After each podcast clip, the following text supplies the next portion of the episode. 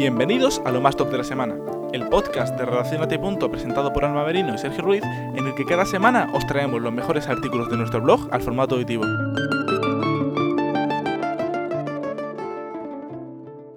Esta, como todas las semanas, Alba Merino y Sergio Ruiz nos traen tres artículos de nuestro blog al formato auditivo. En, esta semana serán Etiopía y un largo camino hacia la democracia, de Miguel García Amorós. ¿Qué fue la revolución de los claveles? de Omar Cueira Fernández. ¿Y qué está pasando con la vacuna para el COVID-19? de Mar Gámez Ramírez. Empecemos.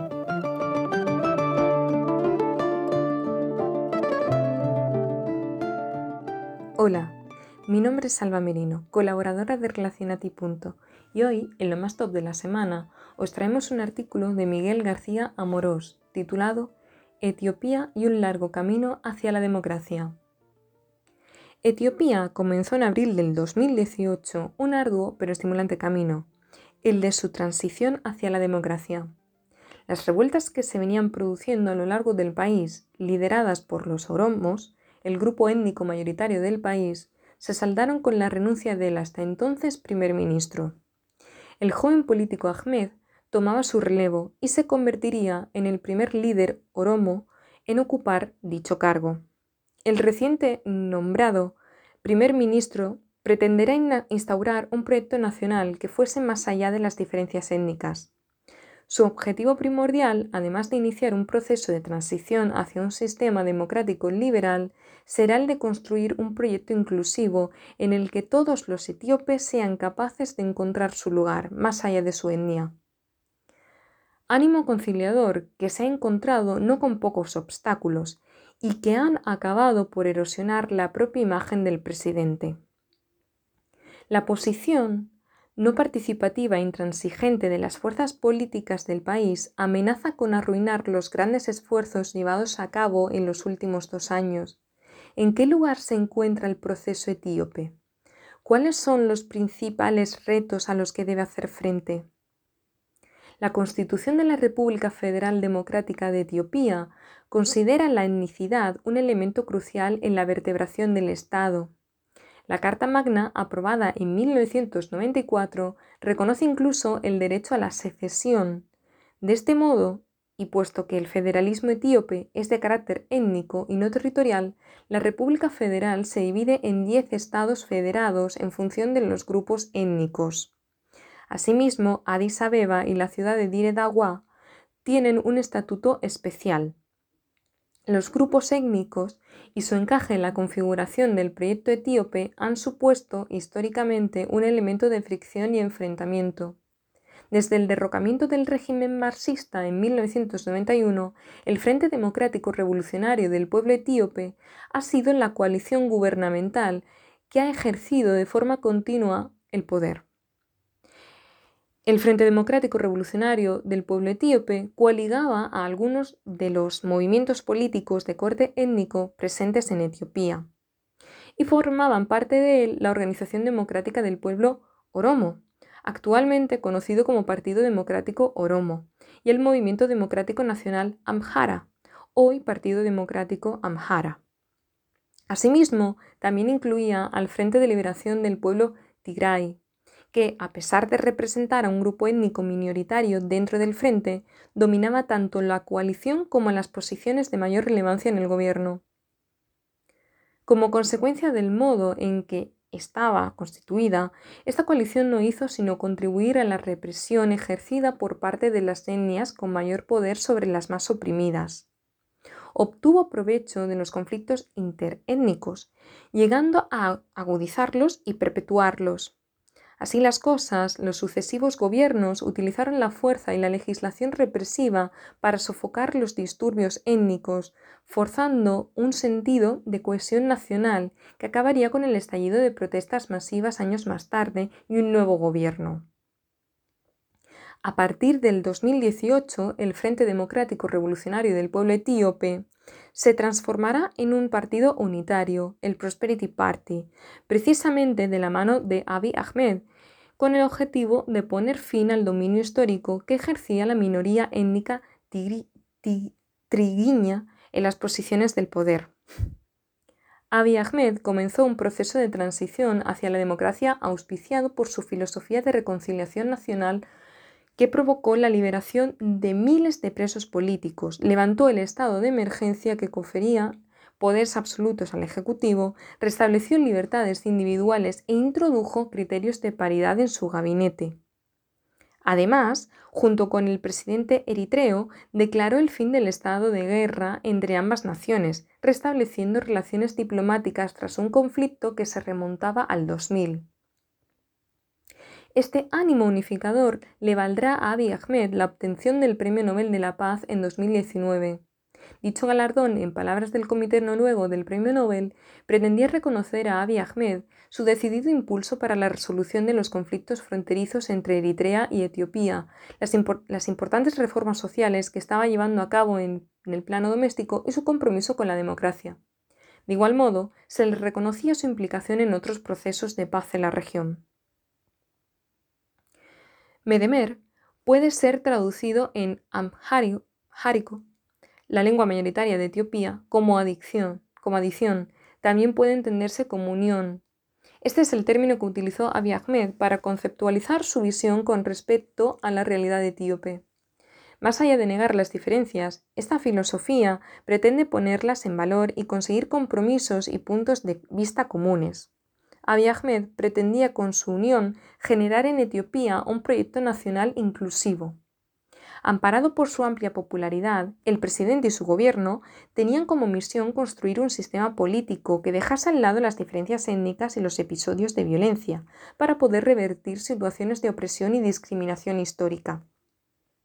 Sin embargo, a pesar del entusiasmo inicial provocado por los cambios introducidos a partir de 2018, la filosofía detrás de las propuestas de cambio para Etiopía ha sido objeto de grandes críticas. Se le acusa de ofrecer un diagnóstico demasiado inocente de las dinámicas propias de la sociedad etíope y querer llevar a cabo reformas de gran calado sin un plan específico y sin medir las consecuencias que podría conllevar una actuación demasiado precipitada. Por su parte, la etnia Tigray, habiendo sido desbancada de las posiciones de mayor influencia y poder que históricamente había ocupado, amenaza con desgastar la coalición del gobierno. De hecho, las discrepancias internas ya han comenzado a erosionar el monopolio estatal sobre el uso legítimo de la fuerza, abriendo la puerta a una espiral de violencia por motivos étnicos en gran parte del país.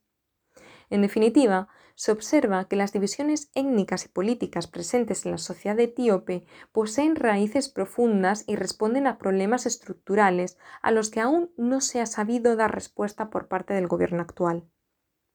Entre ellos figuran las narraciones conflictivas sobre la historia de Etiopía, un proyecto federal vacío y las tensiones sobre la distribución de poder entre el gobierno central y las regionales.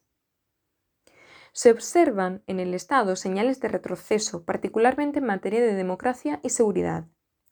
El país ha vivido en los últimos tiempos una exacerbación del etnonacionalismo que ha supuesto un aumento severo de la conflictividad social y la violencia intercomunal.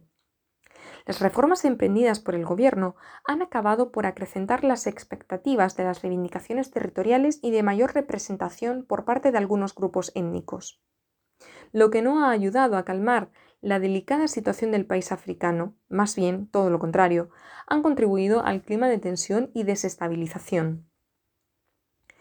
El gobierno tampoco ha colaborado en la tarea de, descender los niveles de enfrentamiento dentro de la sociedad. Se han repetido respuestas desmedidas en relación al mantenimiento del orden público y la seguridad, que han conllevado acciones de intimidación y detenciones masivas de civiles, políticos de la oposición y periodistas. Además, tras las revueltas que se produjeron en todo el país como respuesta al asesinato de un conocido cantante oromo, el gobierno decretó el cierre de Internet y respondió duramente a los altercados que se produjeron. De hecho, el asesinato a finales de junio de 2020 de este cantante provocó gran conmoción en el país, especialmente dentro de la comunidad oroma. Se llegó a acusar al gobierno de estar detrás del asesinato producido en Addis Abeba. No obstante, aún no se han esclarecido los motivos de ello. Se han detenido sospechosos vinculados al Frente de Liberación Oromo, mientras que el gobierno ha acusado al Frente de Liberación Tiño de incitar a la violencia. Dicha acusación sería extensible a otros activistas políticos que también estarían tratando de desestabilizar al gobierno y minar los avances en la convivencia. Sin duda, los sucesos del pasado verano han supuesto el mayor examen hasta la fecha al gobierno de Abiy Ahmed y por extensión al proceso etíope. Así las cosas, la dudosa capacidad del gobierno para salir airoso de esta situación y reencauzar la trayectoria del proceso de transición hacia la democracia ha generado mayor incertidumbre. Los enfrentamientos que siguen a la trágica muerte del artista se saldaron con al menos 164 muertos y más de mil personas detenidas, incluidas figuras destacadas pertenecientes a los grupos políticos de oposición oromos. Muchos de los detenidos lo fueron sin cargos demostrables.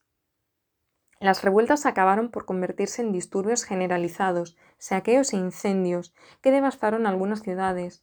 Además de ser un referente cultural de primer orden, el cantante asesinado es considerado un símbolo de la lucha pacífica contra la represión y marginalidad política, económica sufrida por los oromos. Su activismo político fue a todas luces un elemento central en la consecución del cambio político que ha vivido la sociedad etíope en los últimos años. No se puede entender el camino de transición hacia la democracia sin su figura. La reacción del gobierno en las revueltas deja entrever un peligroso proceso en la senda democrática y de respeto a los derechos individuales que había sido iniciada por el propio Abiy Ahmed. Su actitud ante los episodios de agitación social experimentados en verano de 2020, ha hecho saltar no pocas alarmas en cuanto a su capacidad para mantener el orden público. Su excesiva contundencia con tintes represivos ha recordado episodios del pasado reciente de Etiopía que sería conveniente no repetir. Por otro lado, la crisis global producida por la COVID-19 no hace sino agudizar la situación de vulnerabilidad institucional que atraviesa en estos momentos el país africano. El Fondo Monetario Internacional ha reducido notablemente sus perspectivas de crecimiento, así como ha puesto a disposición de Etiopía un fondo de emergencia para hacer frente a la crisis. La agricultura, que supone un tercio del PIB del país, se ha visto profundamente afectada. Se prevé que la economía etíope sufra un grave revés debido a la crisis económica actual, provocando un grave impacto en los niveles de pobreza y seguridad alimentaria. La incertidumbre y la debacle económica pueden, lógicamente, propiciar la crispación social y aumentar la desconfianza en las instituciones por parte de la ciudadanía, por lo que este hecho debe ser atendido con especial cautela por parte del Gobierno, si no quiere ver aún más mermada su reputación. En un clima político tan inestable y volátil como el etíope, las consecuencias de una gestión ineficaz de la pandemia puede traer consigo consecuencias políticas de gran trascendencia. A esta escalada de tensión hay que añadirle la decisión por parte del Ejecutivo de posponer de forma indefinida las elecciones que estaban programadas para agosto de 2020 debido a la COVID-19. Decisión que ha generado numerosas críticas, pues acusa al gobierno de aprovecharse de la situación provocada por la pandemia para dejar a un lado sus compromisos con respecto a la agenda democrática. La región de Tigray ha sido una de, las más una de las que más firmemente han rechazado el aplazamiento indefinido adoptado por el Gobierno, llevando a comicios regionales a finales de septiembre. El presidente Abiy Ahmed tildó la celebración de dichas elecciones como un episodio inconstitucional e ilegal. Ahora bien, estas no son ni mucho menos las únicas reticencias con las que se ha encontrado el gobierno tras su decisión de posponer las elecciones. Este episodio ha provocado una crisis de legitimidad que se ha visto acuciada por la concesión por parte del Consejo de Investigación Constitucional y la Cámara de la, Federación de una prórroga indefinida de su mandato, sin establecer límites competenciales durante el periodo provisional. Esta decisión supone otro inquietante precedente, además de una oportunidad perdida en el avance hacia una consolidación democrática en Etiopía. La falta de diálogo con los grupos opositores a la hora de implementar medidas tan delicadas ha minado la confianza no solo en las instituciones, sino el propio proceso democratizador iniciado en 2018. Se acusa, se acusa al partido del gobierno de manipular las instituciones para mantenerse en el poder.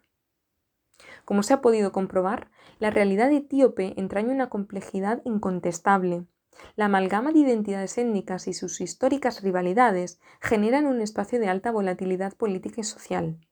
Los episodios de represión de unas etnias sobre otras han provocado desigualdades estructurales que deben ser abordados por cualquier proceso regenerador en Etiopía. Tras el triunfo de las reivindicaciones sociales en 2018 y la llegada al poder del gobierno actual, el pueblo etíope confió en una posibilidad de cambio real. Los intentos de llevar al país a un estadio democrático consolidado se ha topado con un sinfín de obstáculos que han minado su impulso. A tenor de lo expuesto, uno de los elementos de mayor peligro para la continuidad del cambio etíope hacia la democracia es la falta de credibilidad y legitimidad en la que podría acabar irrumpiendo uno de sus grandes protagonistas, el presidente Abiy Ahmed. Sus últimas actuaciones dejan entrever tintes demasiado vetustos que no deberían pasarse por alto por el bien del proceso en el que se halla inmersa la sociedad etíope. Dicho proceso, además de ser largo, conlleva vaivenes que pueden ponerlo al límite. Por el camino se encontrarán baches profundos que habrán que tratar de sortear y habrá que generar proyectos políticos inclusivos. No obstante, solo se conseguirá una institucionalidad intachable. Está en mano de los dirigentes etíopes, en el ejercicio de la expresión de su diversidad, trabajar en la dirección de la reconstrucción y la convivencia. Soy Alba Merino, gracias por escuchar este artículo de Miguel García Amorós y gracias por escuchar lo más top de la semana.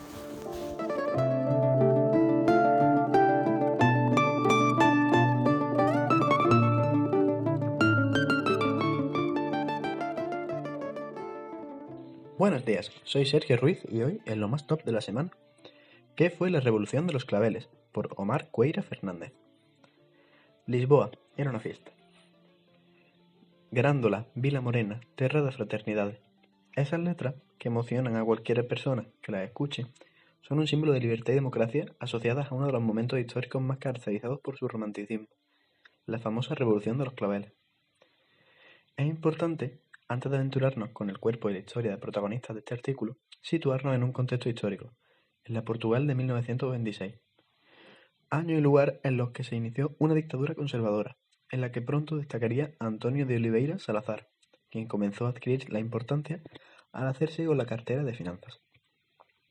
Su buena gestión económica hizo que tras distintas demisiones de los sucesivos gobiernos, Salazar ascendiera hasta alcanzar el cargo de primer ministro.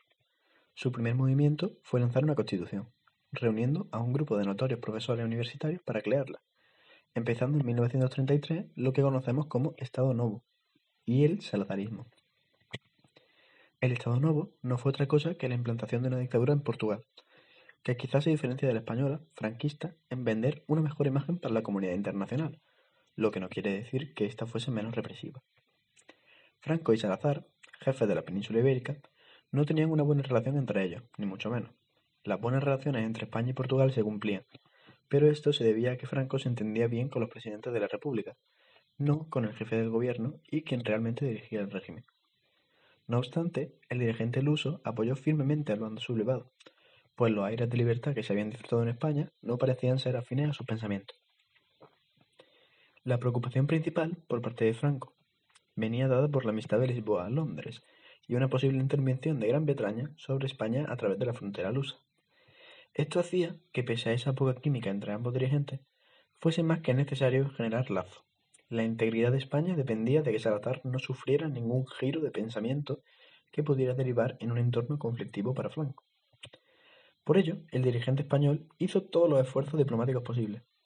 Los historiadores conocen bien que Franco no era precisamente un amante de los viajes, y por tanto sus visitas al extranjero eran escasas. Salazar y este se reunieron en bastantes ocasiones, aunque tuvo que ser el portugués, al que tampoco le gustaban los largos trayectos, quien tuviese que trasladarse a España. Solamente en una ocasión, Franco visitó Portugal. El pacto ibérico, que fue de nuevo objeto de una larga negociación, concluyó con la firma en Lisboa a cargo de Salazar, en su condición de ministro de Negocios Extranjeros, y el nuevo ministro español de Asuntos Exteriores, Francisco Gómez Jordán. No voy a ser yo quien hoy os cuente cómo fue el régimen franquista. Eso ya lo han oído muchas veces, aunque siempre sea bueno recordar. En este caso, quiero tratar lo que pasaba cruzando la frontera, en Portugal. Salazar y Cateano fueron quienes movieron a su país por la oscura regla de las tres F, Fado, Fátima y fútbol. Todo lo que se le de ahí era mal visto. Pese a que Portugal no sufrió ninguna guerra civil como la española, sí contaba con rasgos similares, como por ejemplo los presos políticos que se agolpaban en las cárceles. Y es que esta dictadura, aunque más blanca, compartía un mismo enemigo, los comunistas, y todo aquel que se saliese de la identidad nacional homogénea. Otro rasgo característico fueron las colonias lusas. Concretamente, una parte del ejército, la más joven, estaba luchando fuera de sus hogares por la continuidad de estas bajo la metrópoli lisboeta. Es decir, la Revolución de los Claveles es uno más de los tantos procesos de exigencia de derechos civiles que acontecieron tras el famoso Mayo del 68. Los oficiales jóvenes portugueses veían que mucha patria, mucho Dios y mucha familia, pero el pueblo vivía en la miseria, en la incultura y altanazado por el miedo. Portugal era una cárcel oscura, pero a diferencia de España, el ejército luso, al menos una gran parte, se posicionó más con el pueblo que con el régimen. Y esto provocó un golpe de efecto, lo que conocemos como la Revolución de los Claveles, uno de los momentos históricos más importantes en la península ibérica. Corría la madrugada del 25 de abril de 1974, cuando se averiguó el primer hito de que algo estaba sucediendo en las calles de la capital. A través de las radios de todo el país se escuchaba la canción de E depois do adeus, el después del adiós, un tema que había representado su país en Eurovisión, y que ante la sorpresa nadie pensaba que podía preceder a una revolución. Este fue el momento en el que se daba el punto de partida. Sería poco tiempo después, a las doce y media de la mañana, cuando sonaba el mítico Grándola Pila Morena, himno escogido por los capitanes del movimiento de las Fuerzas Armadas para poner fin a la dictadura más vieja de Europa.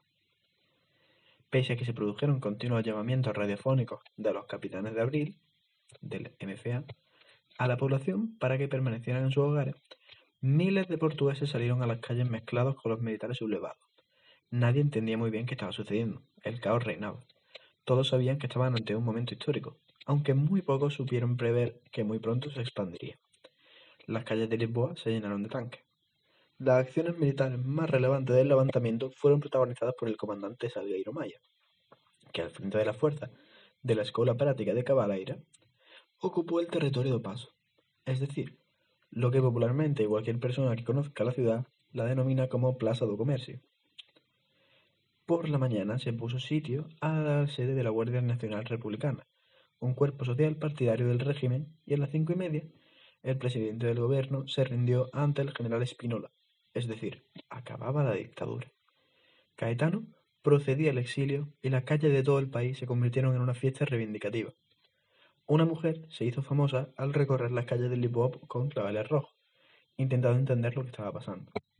La tienda en la que trabajaba cumplía su primer aniversario y ella fue a comprobar los clavales con los que quería agasajar el resto de tiendas comenzando a entender la realidad. La vendedora, llamada por la curiosidad, decide no irse a casa, toma el barrio y se dirige hacia la famosa Plaza de Chiado, centro de Lisboa. Allí tropieza con un soldado al que desgraciadamente no ha vuelto a ver, aunque bien le gustaría. Ella lo cuenta de esta manera. El militar hacía varias horas que no había fumado, así que me pidió un cigarro. Yo dije que no tenía, pero podía ir a comprarlos a un estanco. Los estancos estaban cerrados, por lo que con humor le comenté que si en vez de un cigarro quería un clavel. Él lo cogió y lo puso sobre la pistola. Continué andando hasta el cuartel del Carmen y allí repartí todos los claveles que me quedaban y sentía una alegría enorme que ahora mismo no puedo explicar. Subí y le dije a mi madre que esos claveles estaban en las pistolas y tanquetas. Eran míos y los había dado yo. Los claveles reinaron en las calles y durante la tarde se produjo el momento en que miles de familias habían estado esperando durante años, la liberación de los presos políticos. Esas imágenes llegaron a España, y muchos dicen que esa jornada fue una de las peores que Franco recuerda, ya que bien supo que aquello que estaba pasando en Portugal bien podía pasar en su país. Pero finalmente lo que sucedió es que habría que esperar aún más para la muerte del dictador y que la península pudiera avanzar hacia la libertad de forma conjunta. La revolución triunfó, pero las jornadas y meses posteriores no fueron fáciles. La incertidumbre reinó y las peleas entre la izquierda y la derecha estaban al orden del día.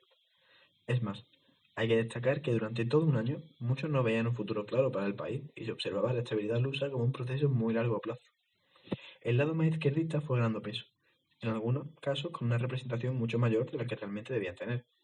Espinola, descontento con la marcha de los acontecimientos en Portugal tras la revolución, intentó intervenir activamente en la política, con el ejemplo de presentar su dimisión de la presidencia de la República. No fue hasta 1976 cuando Portugal contó con una constitución democrática que realmente representase todo el campo político. Son bastantes los expertos quienes consideran que sin la revolución de los claveles, el proceso transitorio que llegaría tras la muerte de Francisco Franco en España no hubiese sido posible, o al menos habría ocurrido más lento. El 25 de abril de 1974, el pueblo salió a las calles cansado de la miseria para pedir libertad. Portugal empezó su historia.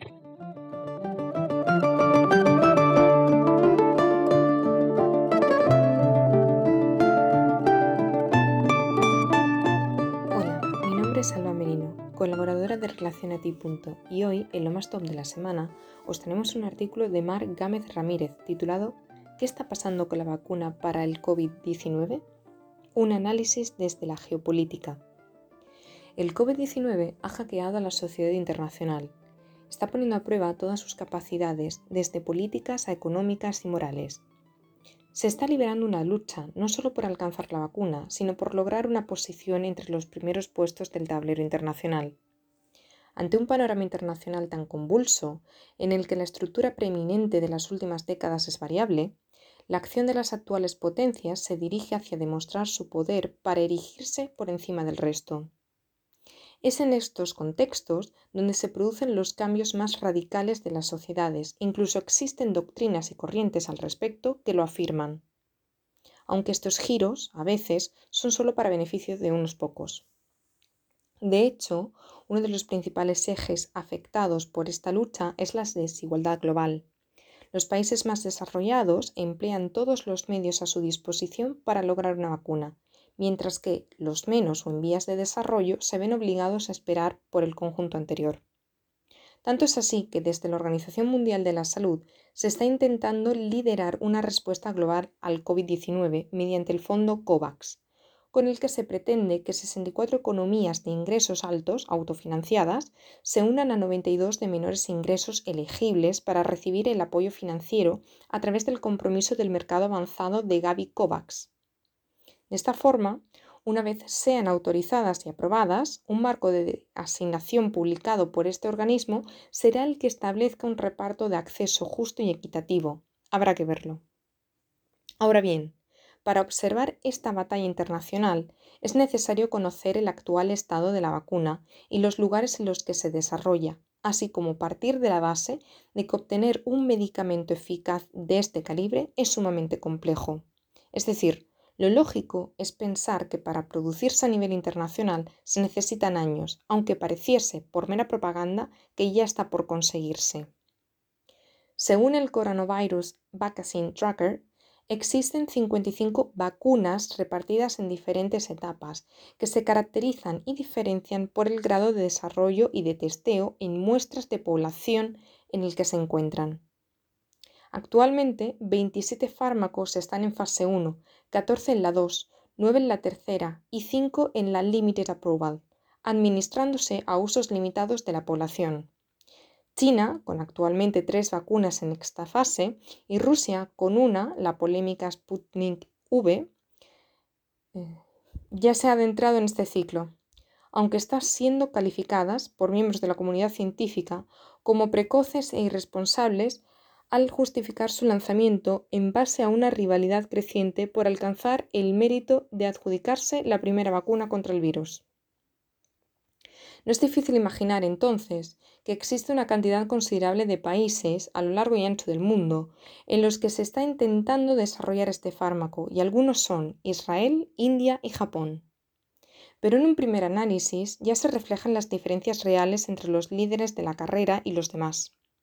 Los de Oriente son los únicos con vacunas de uso limitado y por detrás se encuentran Alemania, Australia y Estados Unidos, principal antagonista del confuciano en múltiples niveles y aliado, en este sentido, de los intereses del europeo, que convergen más entre sí que con los chinos.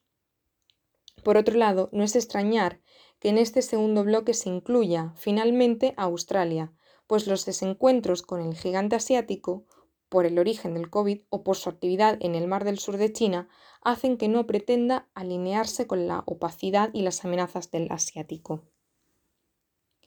China y Rusia están liderando la carrera y sus intenciones no son desconocidas. Quieren golpear el tablero internacional y demostrar que las relaciones del juego han cambiado. Y en el caso de Moscú, cuando el 11 de agosto hizo, hizo saber que se había registrado la Sputnik, el mensaje fue claro. En 1957, la Unión Soviética ya ganó la carrera por la conquista del espacio con el satélite del mismo nombre, y esta vez no va a ser diferente. La suma de contagios de estos dos estados, teniendo en cuenta la falta de transparencia de sus instituciones, es inferior a los más de 6 millones que se han producido en Estados Unidos. Por lo que empresas asiáticas como Sinovac, principal competidora de la Universidad de Oxford, y AstraZeneca, se han trasladado a países como Brasil o Canadá para desarrollar su vacuna por falta de casos domésticos, acción que, no se puede negar, esconde una serie de intereses políticos y económicos, como la definitiva implantación de China en América del Sur, región clave para la nueva ruta de la seda y por la que puede estar financiado directamente el acceso al fármaco en la región. Sin embargo, el caso es que esto se ha decidido debido en parte a que funcionan con unas reglas políticas bastante diferentes, es decir, sus respectivos mandatarios tienen libertad para poder hacer lo que estimen oportuno, no son una democracia. La respuesta de Occidente ante esto ha sido clara. Han señalado que Rusia y China han robado información y suprimido parte del proceso, dejando claro que prima la carrera científica sobre la salud de sus ciudadanos. Por su parte, Estados Unidos, Alemania y Australia están actuando como muro de contención a dichas iniciativas para demostrar que, de forma democrática, se puede atender las necesidades sociales, sanitarias y económicas de la población y están llevando la delantera en el desarrollo de un medicamento más seguro que los anteriores, respaldado, además, por gran parte de la comunidad internacional y concretamente por países afines como Israel, India, eh, perdón, Italia, Japón y Corea del Sur. Ni Aid Moderna, la Universidad de Oxford, AstraZeneca o BioNTech son algunas de sus empresas y se posicionan con bastantes posibilidades para lograrlo, pues además colaboran entre sí. Este bloque, liderado como no por Estados Unidos, ha dedicado más de 5.000 millones de dólares para provocar que los fabricantes y farmacéuticas produzcan más vacunas en su territorio que en cualquier otro. Operation Warp Speed, compitiendo así con la lista de grupos empresariales que el gobierno chino tiene para invertir y llegar a acuerdos de la misma índole. Y no es de extrañar. Esta herramienta para acabar con la nueva pandemia se convertirá en una moneda de cambio a nivel geopolítico, al mismo nivel o incluso mayor que la producción de petróleo, por ejemplo. Por lo que las alianzas en este sentido están bastante definidas y marcarán las tensiones del escenario internacional actual como precedentes en la Guerra Fría. Y ejemplo de ello es la iniciativa del presidente norteamericano Donald Trump de conseguir en enero del 2021 más de 300 millones de dosis de vacunas eficaces mediante acuerdo de precompra, para los que ha desembolsado más de 1.600 millones de dólares a la empresa Novavax.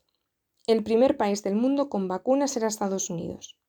Incluso el jefe de la Administración de Alimentación y Medicamentos, Stephen Hahn, puede que cabe aprobando el uso de emergencia de la vacuna antes de que terminen los ensayos clínicos. No obstante, podría esta decisión parecer a priori una respuesta al ahora también candidato para las presidenciales, que acusó a finales de agosto a este organismo de retrasar intencionadamente el uso de la misma hasta después del 3 de noviembre, fecha en la que se celebrarán las elecciones presidenciales. De llevarse a cabo, este país se convertirá en el tercero en aplicar la polémica medida, aunque las connotaciones que traería no serían nada favorables. Si el bloque occidental se supone que está primando la seguridad, de seguir los pasos del oriental está rompiendo con este factor diferenciador clave. La comunidad de expertos al respecto ya ha puesto sobre la mesa la posibilidad de que este trabajo finalmente no sea eficaz, además de inseguro para la salud por lo que carecería de credibilidad para la población, limitándose el número de personas que se dejarían inyectar. Parecería, al igual que en Rusia, que se ha vuelto a tiempos del telón de acero y que el norteamericano se acoge al término. La carrera por adquirir la primera vacuna efectiva contra el COVID-19 se está convirtiendo en una batalla que va más allá de lo sanitario, protagonizada por dos bloques de estados claramente definidos y con intereses bastante contrapuestos. Política, economía, estrategia y seguridad son algunas de las variables que dan carácter al conflicto, que se encuentra englobado en un concepto clave, la geopolítica, mediante la que los estados buscan reivindicar su influencia respecto al resto, y por la que los occidentales quizá están jugando al nacionalismo de, Estado, como un gran esfuerzo por no dejarse expulsar del panorama internacional. El Pivot to Asia, el fenómeno que parte de un cambio de paradigma en la escena internacional por el que se está desplazando del centro de la hegemonía internacional a Occidente para darle paso al continente asiático, es previsible y las consecuencias de una mayor preeminencia de los valores orientales y una cultura diferente para entender el mundo serían sumamente complejas, ni positivo ni negativo. Soy Alba Merino, gracias por escuchar este artículo de Mar Gámez conjuntamente elaborado por Miguel Melián y gracias por escuchar lo más top de la semana.